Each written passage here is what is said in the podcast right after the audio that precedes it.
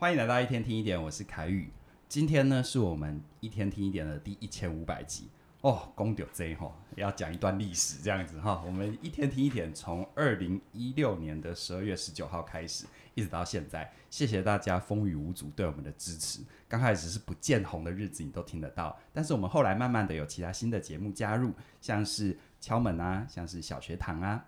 然后，如果你有发现的话，我们最近也开始扩大了我们对谈型的节目，希望给你更多不同的体验。那既然今天是一千五百集的特别企划，我就觉得哈，我自己一个人讲实在是太干太无聊了。但是呢，我们收集了很多你的问题，就是你正在收听的你，好，在我在我们的 Instagram 或者各大社群上面，然后就有很多很可爱的问题。那既然这么可爱的问题，我一定要邀请很可爱的同仁一起来参与，要不然我自己自问自答真的蛮无聊的哈。所以呢，今天我有一个主持人，这个主持人呢就是昶维，来，来宾掌声鼓励哦，哦，来昶维说话吧。嗨，大家好，我是主持人昶维。呃，今天我们收集到了，主要是在 Instagram 上面收集到了非常多的问题，嗯、那这些问题呢，就由我来带大家提问。那帮助大家冒犯一下老师们。好，所以今天这一集呢，就是我们尽量被冒犯的，没错状态。然后在现场除了有凯宇老师，还有嘉玲老师。Hello，大家好，我是嘉玲。还有怡轩老师。Hello，大家好，我是怡轩。哎，这就是我们起点内容部的原班人马了嘛，对不对？全员到齐。然后加上一个没有什么功能的 CEO，这样。干嘛这样？干嘛这样说自己？对。好，那我们接下来就来帮助大家提问一下喽。好，第一题。请问老师们的星座分别是什么呢？我讲为什么要知道这个？我也不知道，要不然你先开口，你就先说啊。好，我是嘉玲，我是狮子座。对，所以不要被他温柔的感觉骗了，他是狮子座。有一定要评价一下星座是吗？所以现在要占星座就对，对啊，你们两个现在在公在空中就公然的站开了，没关系。嗯，那怡璇呢？怡璇是天蝎座，天蝎座是，所以一个是火象，一个是水象。那你是什么星座？我是土象的摩羯座。嗯，那昶维，哎，我是。风象的双子座，哎哎，我们风火水土都有了呢，哈，四张凑齐了。而且我告诉我，我我刚我们在准备这一题的时候更妙，我们还问行销部的同仁，行销部的同仁刚好也是一个水象，一个火象，一个风象，对，所以整个起点文化只有一个土象，最土的就是我。对，但是每个部门都有水火风，对对对，你是土你是土象担当当。担担当，所以原来嘉颖老师不是台语不行，他国语有点操你呆。对，对，我什么语言都不行。这是嘉颖老师的隐藏版可爱。对，好，那我们现在马上来到第二题。哎，请问凯瑞老师留胡子的历史？哎，大家为什么要知道这个？为什么要问这个问题？对，不过没关系啊，既然问了，我们就要好好回答。嗯、好，而且今天我们。刚开始都是冷小薇啊，那这是服务我们的老听众嘛？我们这是会史上最没有含金量的一集，一点一点。但我们后面会慢慢的 呃，也不要说，我们就保持没有含金量就可以。对对对，也不要说正经，也不要说认真了哈，就是就这样子，就之后听下去会觉得更有含金量。是比较起来，我们要创造落差。留胡子哦，我记得那个时候十年前刚开始创业企业文化，那早先我就先留了。那那时候其实。因为我的长相比较娃娃脸，嗯、哦，所以真的要出来被别人喊一声老师，要出来行走江湖，总是要装老成。嗯、我必须说那时候真的，所以你现在是变老成变奸臣，就可以剃掉胡子了，是不是？有一点那个味道，没有啦。后来因为年纪也真的到了，然后那个那个皱纹也爬上了脸上，然后有一点岁月的痕迹。据说有一点成熟男人的魅力，吐一地。只有你自己说，我们都没有回应。那我就自己自黑嘛，我就自己自黑嘛。有啦，人家有魅力啦，是不是？你看你选最好。我们下一题。嗯，好，所以我就把胡子剃掉了。对、嗯、，OK，好，接下来三第三题。请问起点公关 Coco 上班的状况是什么呢？呃，大家知道 Coco 是谁吗？是我是我跟凯宇养的一个约克夏、欸欸。对，不知道就就自己离开。最近的那个 最近的有声书评 Coco 常露脸啊。对对对对，对，看有声书评的影片，你就会看到 Coco，、嗯、要么就是在。嘉玲的大腿上，要么就在我的大腿上。对，就公关出来做一下服务。对。然后 Coco 有什么可爱的小故事吗？我觉得 Coco 最神奇的就是他只要凯宇老师下课，他就会自动跑出来。嗯。我们都不知道他是怎么搞的，他的设计是怎么回事？对，而且下课有时候没有那么准点，刚好在十点，有时候早一点，有时候晚一点。是。通常不会早一点啦，通常会晚一点这样子。对，他会分得清楚是中间下课还是全部人要下课。哎，这一点我也觉得很厉害。他中间下课不会出来，他会中间休息五分钟这样子。对，我甚至怀疑。过他是会听语调还是感觉氛围。哦，对，他他是真的是一个很尽责的。公关，他学生来，他会去打招呼，而且学生如果有食物的话，他会停留得更久。通常他一直坐在某个学生的包包旁边，我们就可以精准的估计他包包里一定有？食物。好，好，接下来第四题，请问怡璇老师在跟嘉玲还有凯宇录音的时候，跟谁搭配会比较紧张呢？我觉得这一题应该问反了哎、欸，因因为应该紧张的是他们两个，就是我常常会现场丢一些什么，我们现在来马上演练一下，嗯，不然就是、欸、真的，对。这本上没有他常常会完全出格，对，然后所以我们比较紧张，对对。然后对嘉玲就是，我有时候接的话，他就想说，嗯，地球是平的，为什么？就不知道。这样，他他只要一出格，我们两个就要逼着要出柜，是不是？原来是问出问题啊！就要就要就要讲一些哎平常没办法讲的东西，这样。嗯，对。好，再来，哎，那第五题，请问起点内部有多少员工？这是一个怎么样的工作环境？大家会不会聊天很有深度，或是很有心理学的知识呢？有多少员工？我们要分看得见的跟看不见的，就是就是那个平常看得见的，跟普渡才会看见的。亚西兰乱讲啦！好了，平常看得见的是七位，嗯，然后看不见的通常会在尾牙的时候出来一起吃饭。哦，对，不是普渡，普渡是另一种看不见的，尾牙也是一种，对，也是一种吃饭，对不对？就是好了，好了，就是就是编内的跟其他外外外部合作，外部合作的，对，嗯。哎，所以所以所以是怎样的一个工作环境？哦，对，是怎样的工作环境？这应该厂维跟怡璇回答吧，因为老板自己都说这是一个好幸福企业啊。对啊，我一定要说幸福企业啊，不然我要怎么征才啊？哎，可是我们两个应该说创办人都在这里，他们两个要怎么讲？讲实话，所以所以我们就先离开了。好，今天一千五百集，我们的就到这里。我自己觉得，其实这个工作环境还蛮像家的啦。我不知道这样讲会不会不恰当。然后，你打。打脸邱老师的课，说公司不是家庭，对，职场不是家庭，职场不是学校。哎，但我们开会的时候，我们会有角色的概念啊。哦，但是我们平常就是相处，或者是如果你来过起点文化，你就会发现冰箱里面永远有食物，零食柜上面永远都是满的。然后乔老师如果要永远在吃零食，对，而且一直在吃零食的人是裘老师。他只是大家去拍形象照的时候，同仁还要把零食柜给封起来，不准他吃。对，对。然后我也很乖啊。他用那个摩卡做来纸胶带贴起来，我就真的不开了。嗯，对啊，也没遇过这么好这么听话的。那个纸胶带上面写了符咒，你不知道？哦、真的哈、哦，他有结界就对了。对，然后我觉得我们大家平常聊天会不会很有深度，很有心理学知识？我觉得大家可能对我们有错误的投射。我我觉得正常的环境就是它是要正常的啦，就是说，如果因为啊我们本身跟大家分享这些，我们就特别端在那里，你能想象吗？就是大家在聊天的时候被问了一个。不想回答的问题，不是说干你屁事，是说干亲底事。嗯，这这是什么鬼嘛？我觉得一切真实比较重要。嗯，常维你觉得嘞？对啊，常维是我们最最最新最新的最新的。嗯，我觉得这算是这这里真的算是我待过最平等，然后最最可以。好好讲话的一个工作环境。对，他刚刚在讲的时候，我拿枪抵着他的头。好好讲话，你给我好好讲话。我拿枪抵着他的头，然后家家里拿刀子架着他的脖子，这样子，好可怕。对，好可怕。好，然后大你呃，大家会不会聊天很有深度跟心理学？我觉得当初一开始进来，多少会有一点，就是有些东西听不懂。但是我觉得只要问下去，其实你会学到非常多东西。嗯，所以这是一个很棒的工作环境。这这里是你可以说我不知道、不懂。然后就会有人负责回答的，没错。对对对，因为因为有时候认知这种东西，就是你你不知道就是不知道，但有有时候在职场上蛮怕，就是你不知道，但你装你知道，但我就以为你知道，我就拿你知道的前提跟跟状态去要求去要求你或者去检核你，那这样子双方都很挫折。嗯，嗯对。好，好，再来下一题，请问起点内部有意见冲突的时候是怎么处理的呢？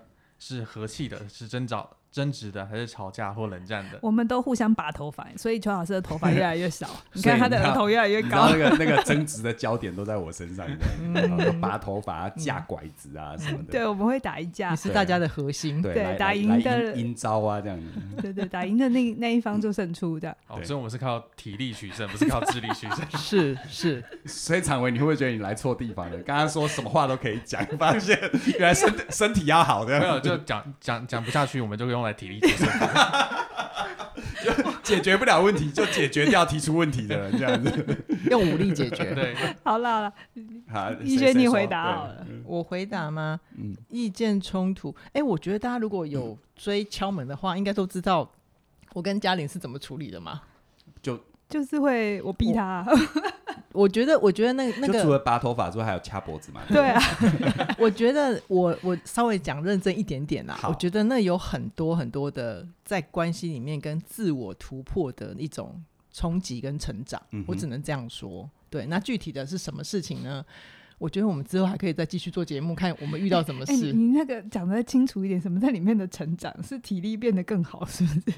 对啊，需要啊，抗击打能力更好。对啊，大家从起点离开之后，全部可以参加自由搏击，真的，全部是 MMA 的冠军这样。嗯，嗯，乱讲啊，真的嘞。好啦，我我认真讲啊，如果我们，呃，我们蛮常会有会议。就两个部门一起开会，然后两个部门会因为负责的焦点不一样，所以会考虑的点是不一样的。那我们通常在会议上面，我们都会先让大家都可以完整的说出各种考量。可是我们最后就是都会有一个，这算文化吧，嗯、就知道说不能那个议而不决嘛，对不对？对对对对，会议开了，但没有决决策，所以我们都会说好，那我们就目前我们讨论这些，我们的第一步是什么？嗯对，然后我们都还会有再有检核点，所以没有什么，就是好像对立到完全不能沟通，都其实彼此都会知道彼此的在乎，只是现阶段得怎么决策到，就是一定会会有一个答案这样。对，我自己的想法是哈，其实呃在起点哈，呃大家都有一个共识，就是说千万不能议而不决，决而不行，行而无果啊，是不是这样子？如果我有说错的话，那个网友你可以帮我补充一下。但简单来说，就是我们讨论就要有一个方向，就要有行动方针，然后要检核的结果。我们有这些回馈，我们才知道我们做的对还是做的不对。嗯。那回到我们自己内部有意见冲突，呃，从我的角度啦，哈，就是我是被大家拔头发最多的嘛。对，对你看头发越来越少。对，哪一天我用 我们哪一天我用哪一天我用光头造型出场，大家不用太惊讶哈，因为我对这方面看的其实还蛮开的。嗯。啊，我常常在想，我始终。我我永远不能接受哪一天我那个铜山灼灼是这样讲的吗？嗯、啊，就是头发很少的时候，就是就是突然哈，那个条码机扫到我额头，扫到我的头顶，就突然突然的价码是很低的，你自己画面想象一下哈，就有些人好认真回答了，对，好 被骂了，对，这就是我们正常的状态，其实就是我们正常，就是说我我会希望就是大家哈，呃，当你有一个相信的时候，我常常会跟我的同仁说，请你说服我。这个说服并不是力量的角力，而是一种当你要说服的时候，你一定要对那件事情拿出你的勇气，而这背后有你的承担。嗯，那这样子讲话才会有 power。而当当你真的提得出理由，我为什么去说这样的话，为什么我去做这样的想法跟决定的时候，不管同意或不同意，我们都可以有 checkpoint。嗯，因为毕竟我们在面对的是市场，我们更面对我们自己的人生啊，不管。你对市场要有多负责，你就要对你的人生有负有多负责。其实反过来也是一样。嗯、所以我我一向觉得，就是说，其实冲突是一件好事，嗯，但是要健康的冲突。就像我们常常讲人际关系，你要你要会吵架。如果你不会吵架的话，你们的关系是不会前进的。嗯，好，这里绝对就不是撕裂，而是一个不同的方式的交流，这样子。好，好，好，再来下一题。请问起点会继续征才吗？会啊，当然会啊。我这边内内内容部我自己。先先先先来号召一下，我迫不及待要登场，真的 好，而且他一定要新进的朋友一定要跟常威跟怡萱一样优秀这样子。意思是他们都得要先干过编剧吗？对，那我们两个的共通点就是编剧啊。就是如果现在收听的是编剧朋友们，我真心真心的邀请你们可以考虑一下起点文化，我会保证你们有一个可以好好睡觉的人生。对，我们会帮你创造出一个你既可以发挥你编剧的专长。嗯、因为你看，编剧需要做很多的田野调查，对，编剧写的很多主题并不是自己有经验的，是但是你要能够进入现场，是，所以呢，很多人会以为说啊，你一定要，我一定要有心理学学位吗？我一定是要有很高的学历？其实没有，没有，有时候很高的学历写出来的东西是不讲人话的，是是，是一般人听不懂的。对，内内容部的新同仁，我会有这样的期待，一个就是他，你一定要能写啦，嗯，写这件事情。嗯，就是内容部的基本功，基本功，嗯、基本素质。会写，嗯、然后呃，企划能力，像就是他们各自都有节目嘛，嗯、所以有一些表达能力，所以你的口语表达跟文字表达一定要有一定的熟悉度，嗯、对，嗯。那如果你真的很想试试看的话，我们一直都有在征外稿，所以你可以到我们的官网官网上面去看一下外稿的这个征才的。方式，那我们透过外稿的这个交流，嗯、我们就可以彼此确定彼此合不合适。对对，对，这是内容部嘛，哈。那我们有另外一个行销部跟管理处。那这方面，如果我们有一些人才上的需求，或者是我们有一些职缺的释出，请密切关注我们的官网，还有我们的频道，我们都会在这里面 announce。是是，好，好，再来下一题，请问一天听一点为什么这么好听呢？是怎么想到这些主题的？维持稳定的更新需要囤多少集数才能播出呢？哎，为什么这么好听？我可以讲我们私底下练小的时候，我直觉回答吗？可以啊，会不会说？你说，因为我帅啊。好，下一题。好，下一题，你们好直接哦。好了，为什么那么好听？来，内容部总监嘉玲。因为创作人够够优秀。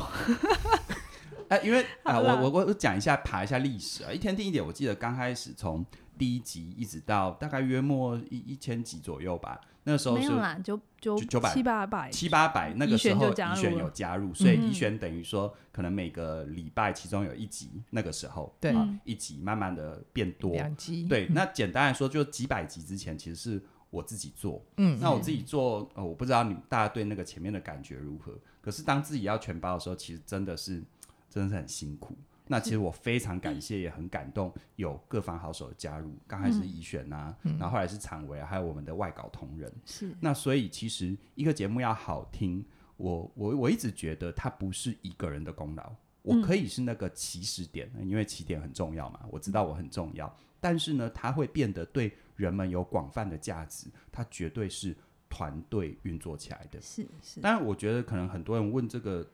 你可能也想要在你的领域有所开始，我会建议就是说，刚开始没有人有团队，但是你就要以团队的思维在做你的内容、嗯、啊。比如说你是没有团队没错，但什么叫团队的思维？你能不能在你的工作流程，就像是你要很有纪律的产生内容，其实关键字叫做纪律，不是内容。是，是，所以当你有纪律，你有 SOP，你有一个核心思想，你有去创造出一些创作的模式，它可能是错的。但是因为你发现它是错，你可以改。是，但你有这样的一个东西，其实你要让别人加入，他就有加入的空间，你才有可能有团队。所以很多人会误会哦，好像是呃，我必须要先有团队才能创作。错了，你一个人就要有，你一个人其实就要要是一个团队，才会有人可以加入。好，这样子。怎么想到这个主题？嗯、我先回答，你们两个再讲。就是我觉得最重要一件事情是，你要很认真生活。哇，就是这个回答好感动，真的。因为这认真生活，而且这样才能贴近大家的生活。我们的题目 有一个天条啦，就是每次他们提案来，我都会问说：那这样跟网友有什么关系？他们为什么要听这一段？就这解决了他们什么问题，还是呃让他们有什么新的发现？所以我觉得主题真真的是一个很。不容易的事情，一千多集嘛，所以你要有一千多个主题。那你说这里面完全没有重复，不可能，因为人的议题就这么多嘛，嗯、所以聊来聊去一定会有重复。可是怎怎样在每一次重复的时候，还是有新的视角？我们哪天学老高就可以不用重复了？真的、哦？还是怎么重不重复？因为他从外太空聊到内子宫，我们只锁定在人嘛。那 是新大陆、母大陆之类的，亚特兰提斯这样子。对。对昨天我在录这一集的昨天，老高刚上谈《灌篮高手》，真的、啊？对，哦《鬼灭之刃》《灌篮高手》，反正现在红什么就来聊聊什么，好好哦，真的。对啊，我们以后这样开发。好，哎、欸，那你会不会觉得不公平？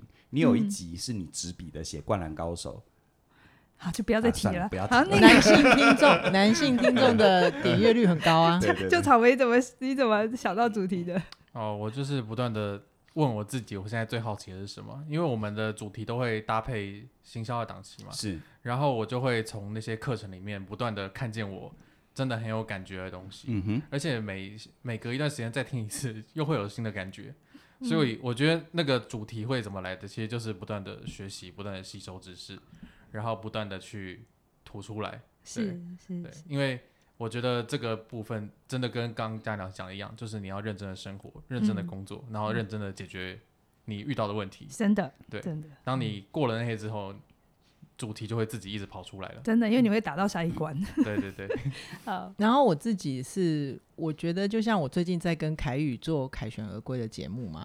就是我都是从我自己的生命去出发，然后我常常会问凯跟问凯宇说：“哎、欸，凯宇啊，我其实觉得我二十多岁的时候会有一个问题。”然后凯宇就会很机车的吐槽我说：“我觉得你二十多岁的时候问题很多。” 没有啦，我不是这么说，我是说不只有一个问题。你知道乔老师是表面形象很好，他私底下讲话很利的，你知道吗？现在应该好一点了吧？但他的犀利，说他的犀利很有趣。就是我可能跟常维不太一样的分别是，可能我记忆记性也还蛮好的，我一直都知道自己经过哪些挫折，然后我会比较容易换位到我那个年纪，我可能遇到怎样的状态或者是心态，然后去对比到。平行移动到现在的社会，嗯，然后可能 还要去看一些，比如说呃呃，D 卡啊文章，或者是 YouTube 上流行的内容，然后我再跟用自己的经验去跟现在的青年朋友的心情结合。嗯，我常常是这样。我我刚刚突然回到前面那个问题，就前面几个问题，就是说，其实好像在起点能够活得好的，其实在本质性格上都是。用功的啊，对，就是愿意用功的。就是如果你热爱成长、热爱学习、热爱阅读，你在这边会活得非常快乐，对，非常快乐。对对对 对，因为我们的我们的工作就是在这里面不断的吸收跟产出，吸收跟产出，是，然后让陪伴你的生命一起前进，这样是是对啊，对。维持稳定更新要囤多少集？这是自己七七派来的吗？志志祺想要知道我们到底内容部有多少人 在生产，是知识型而且日更嘛，哈，对。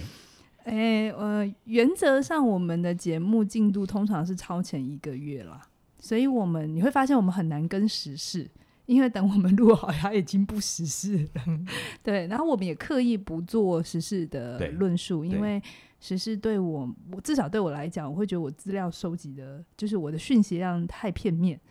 那如果在这个情况底下，我要说我的意见，我都觉得太推论，我觉得这个风险性太高。而且我觉得大家不妨想一想哈。呃，时事对你的生命来说，它如果是主旋律，你觉得这样健康吗？嗯，其实每个人生命都有每个人生命的进程嘛，不管现在外面怎么风吹雨打，所以我们只是回到这一个部分，就是对，我们知道时事会影响着你这样又那样，但是你人生长期的趋势跟你长期的在乎，那个如果有人可以用一个坚定稳定的力量。来陪伴你，我们许下一个陪伴你的承诺，这就是我们做一天听一点的主要出发点。所以，因为我们有一定的成，就是囤或者是预备，所以在创作上面，我也都会尽量让怡璇跟厂维有更多的空间，就是沉淀，然后消化。对对，不要为了那个每天每天要上稿那么辛苦。还有我们的外稿作者，欢迎来投我们的外稿。对对对对对，欢迎欢迎。嗯嗯，好，那再来下一题。请问一天听一点，为什么可以坚持这么久？有没有最想放弃的时候呢？这一题只有凯宇老师可以回答。为什么可以坚持那么久？嗯，我好想要回答一个搞笑的答案。你就回答、啊嗯。跟星座有关吗？对，因为我是土象的。你是摩羯座是吧？对，因为我是摩羯座，我是我是非常有持续力、耐力的。为什么可以坚持那么久？嗯，对我来说。呃，很多人会以为啊，刚开始你也有很大的计划，其实没有诶、欸，我觉得刚开始单纯的只是，我实话实说啦，刚开始真的是被我在经营的过程当中遇到的一些困难跟问题被逼到了，所以我就在想我要怎么解决这个问题。但是在解决的过程当中，可能我在性格里有一个特性吧，就是我不喜欢针对某件事情一比一的一个萝卜一个坑的去解决，因为任何问题会发生，一定有它背后的原因嘛，我就会想那背后的原因是什么。那如果我除了解决表面的问题，我还要让那个背后的原因不要再困扰我，那我有什么方法去对应？所以呢，刚开始我看似做了一个啊、呃、吃力不讨好的决定，可是后来发现它的回收非常的大。我当年做有声书评，后来做一天听一点，大概都是这样。是，所以你因为这样子清楚坚持那么久，其实我必须讲哦，坚持那么久绝对不是我一个人可以坚持那么久。嗯，就算刚开始可能前面几百集都我在弄，其实那时候家里也给我很多的支持，很多的帮忙。后来怡璇的加入，然后再最重要一点就是。大家的收听跟回馈真的还蛮激励我的，真的。我我怎样就是一个事业经营者，所以我做这些事情，如果在很多运营数字上没有凸显出来，事实上我也必须要重新考量。我总不能一直烧公司的资源，所以谢谢你们都愿意去支持，不管是收听，不管是分享，还是加入我们的课程。然后最想放弃的时候，呃，其实我在那个凯旋而归有曾经讲过，嗯、我我有一。我有我有一个时间点，真的是最强烈。每次问我最想发现，就是我大概做一百多集的时候。嘘，我们就讲这边，嗯、他们才会去听凯旋而归。对对，请请到凯旋而归，请左转，对，订阅凯旋而归 啊，一定要订阅，而且要把它用力的分享出去，这样子。嗯，要一次划五颗星哦。对，对，最近都只划一颗星。没有啦，就只有一两个啊。好啦，没关系啊，我们要包容。哎，虽然他如果在我们面前，我们会扯他头发，对不对？好，下一题。呃，请问有声书评的对谈有脚本吗？老师们是怎么挑书的呢？哎、欸，有没有脚本？没有哎、欸，我们两个真的就是随便写个手稿，然后就上了，然后就聊四五十分钟。对了，要看怎么定义脚本啦。就是我我我跟嘉玲，我们两个在阅读还有在默契上面，如果真的去写那种一比一的，什么问题要答什么，反而会不好听。嗯，好，那但是我们有个原则，就是我们选择呃做有有声书评的书，一定是我们自己读过，而且我们是咀嚼消化出来之后提炼我们认为有价值的东西。嗯，啊，这是我那嘉玲怎么挑书哦？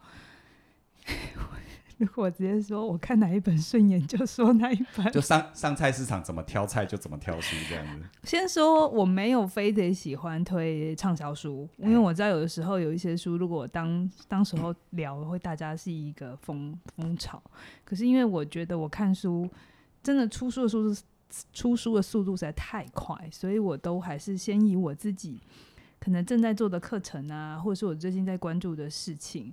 那比如说像小读呃做小学堂的时候，因为要读很多各个学派的书嘛，那有一些学派我可能没有用到里面的材料，可是我觉得那本书很可，就是蛮有趣的，那我还是会推荐给大家。所以主要还是贴着我的生活，嗯，还有最近可能关心什么，我也会自己去买书回来，所以大概是这样选书的。嗯，其实我也回应一下，就是我一直觉得阅读它是为你的生活服务，而不是为你太强大的目的服务。有时候很多人没办法好好阅读，或没办法养成阅读习惯，就是你那个目的性已经 cover 掉一切。但其实你的某些目的只是你生活的一部分，它不是你生活的全部。但你生活的全部，你可能想要追求幸福，你可能想要让你自己更开心。从这个出发点，那不管是你选择读什么书，你要多快的读它，你读完之后要不要能够讲出一番道理，我觉得它就可以得到很大的解放。嗯，是好，是好，再来。请问心理小学堂会有第二季吗？会啊，会有心理国中生、心理高中、心理大学跟心理研究所，你们要继续读上来吗？你没有补，你要有心理幼稚园、心理托婴中心。对，我们有啦，会嗯，我我意外的发现，大家对于系统性而且比较硬知识，对这么需求量这么高，我我会策划，但因为这种。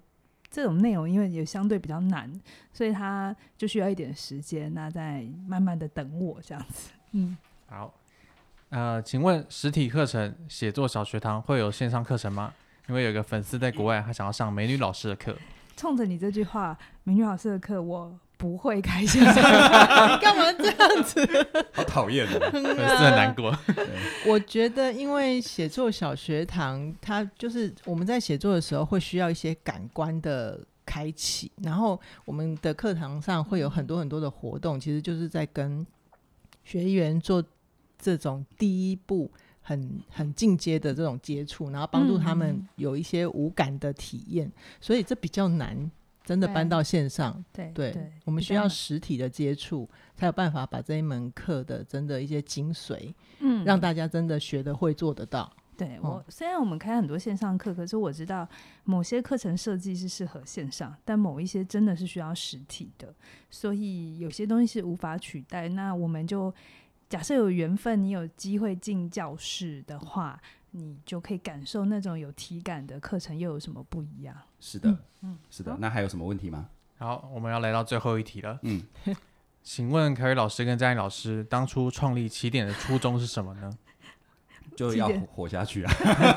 哎，真的会不会很很没有？大家都以为我们有想象的，有个什么伟大的故事没有？当初真的是被逼到的。对，其实是被逼上梁山。你要讲还是我要讲？我先讲，然后你最后再补充。就是当初创立起点，呃，我想我讲过很多次，反正也是因为我生涯上面遇过很多的状况，然后想要一个。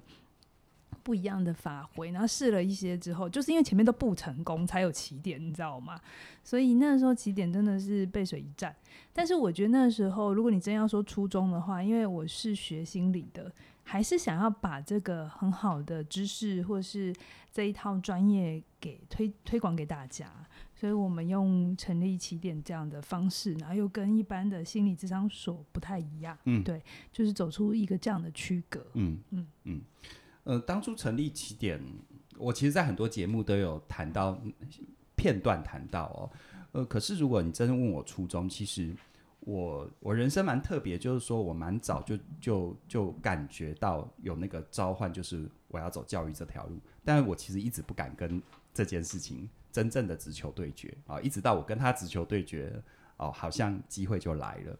所以那个时候在客观上面，真的是为了活下去。啊，因为这是我第三次创业，很多哇，连续创业家屁啦，那个第几次只要减一，你就知道失败几次了嘛，对不对？国父啦，嗯，不要不要收回去，收回去，我可不可以不要这么辛苦这样子？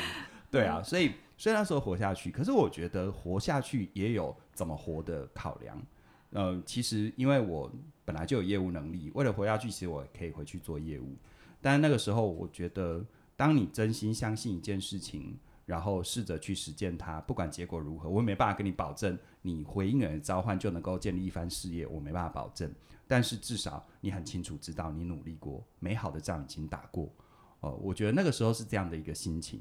然后当我很认真的去做，然后我也很感谢老天爷，更感谢支持我的你们啊、因为事实上，呃、我常尤其到了这个年纪哈、去。了解很多同同辈人、同期人在创业里面的成成败啊、起伏，后来发现真的是啦，实力、能力这些跟别人凑盖的时候，好像都听起来蛮是一回事。但我们永远不要忘了，其实呃，这背后有很多叫做那个时空的独立独立状况而造就了你。所以其实不管你现在呃，你你是成你是不成，我觉得。你如果还处在低谷，记得不要失去你内心那一把火，要有勇气。但如果你真的跌倒了，有挫折，记得一件事情哦，记得一件事情哦，嗯，要有勇气。刚刚讲过了。但如果你现在在高峰的话，记得一件事情，要谦卑啊，因为时光再来一次，其实不一定能够有同样的结果。好，所以这是我我自己一个发自内心的感受。那是不是已经到结尾了？对，你要工商，我，我要跟大家做个结尾。那以上呢，就是我们第一千五百集的一个特别企划。是、呃，如果你喜欢的话，一定要留言鼓励我们。然后呢，这个期待我们两千集的特别企划，我们可以回答更多的问题。哦、还有，对，会要等三千呢？不会，你要让大家等多久啊？大家也可以先酝酿两千集要问什么，对对对，现在下面留言。对对，对，如果你喜欢的话，记得要鼓励我们。那当然，我知道这一集可能。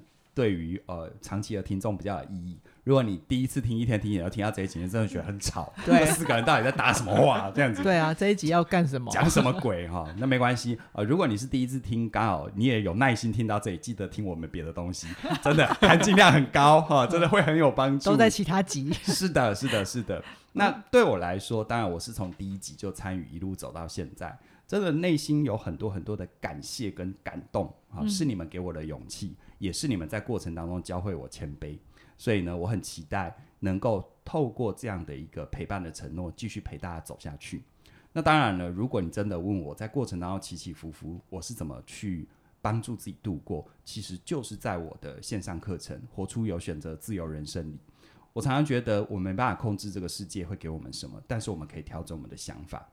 但是调整想法，它其实是一个一般人会觉得它是一个很感性、好像捉摸不定的东西，但它其实是一个很科学化的，在心理学里有操作步骤的。透过改变你的想法，你真的可以做到心想事成。那像我这一路以来，把这些经验、这些实作，包含我怎么帮助自己，我怎么帮助学生，把它设计成活出有选择的自由人生，奉献给你。那当然，我们在这段时间，从即日起一直到六月二十八号，你加入活出有选择自由人生，只要二八八八，千万不要错过，并且加入了这门课，我们还会给你买一送一，嗯、就是加入之后，你会得到嘉颖老师的你是哪种人？嗯、啊，他透过呃，你自己讲，嗯。通过美女老师来上课，这样。对，嗯，你你是哪种人？对啊，就是每一个人做事的方法都不太一样。就像我们刚刚一开头就讲，我们四个星座嘛，对啊，四,四种风火水土都有。对对对，四种都会有每个人独特的样子。嗯、所以我觉得有的时候认识自己是一个很很美好的事情。嗯、然后你因为知道了之后，你就会比较知道说你怎么发挥，你会比较顺利，也可以跟旁边的人合作的比较好。对，所以呢，再次提醒哦，即日起一直到六月二十八号，活出有选择自由人生，买一送一，加入之后会送你，你是哪种人？二八八的二八八八，咬舌头了，二八八八的优惠，直到六月二十八号，请你务必把握机会。详细的课程资讯在我们的影片说明里都有连接，期待你的加入。那么今天。一千五百集的特别计划就到这边，非常谢谢你的收听。你能听到这边，你一定是非常爱我们的，我们也爱你，啾咪，啾咪。好，那我们数到三，一起跟大家说再见喽！一二三，拜拜。拜拜。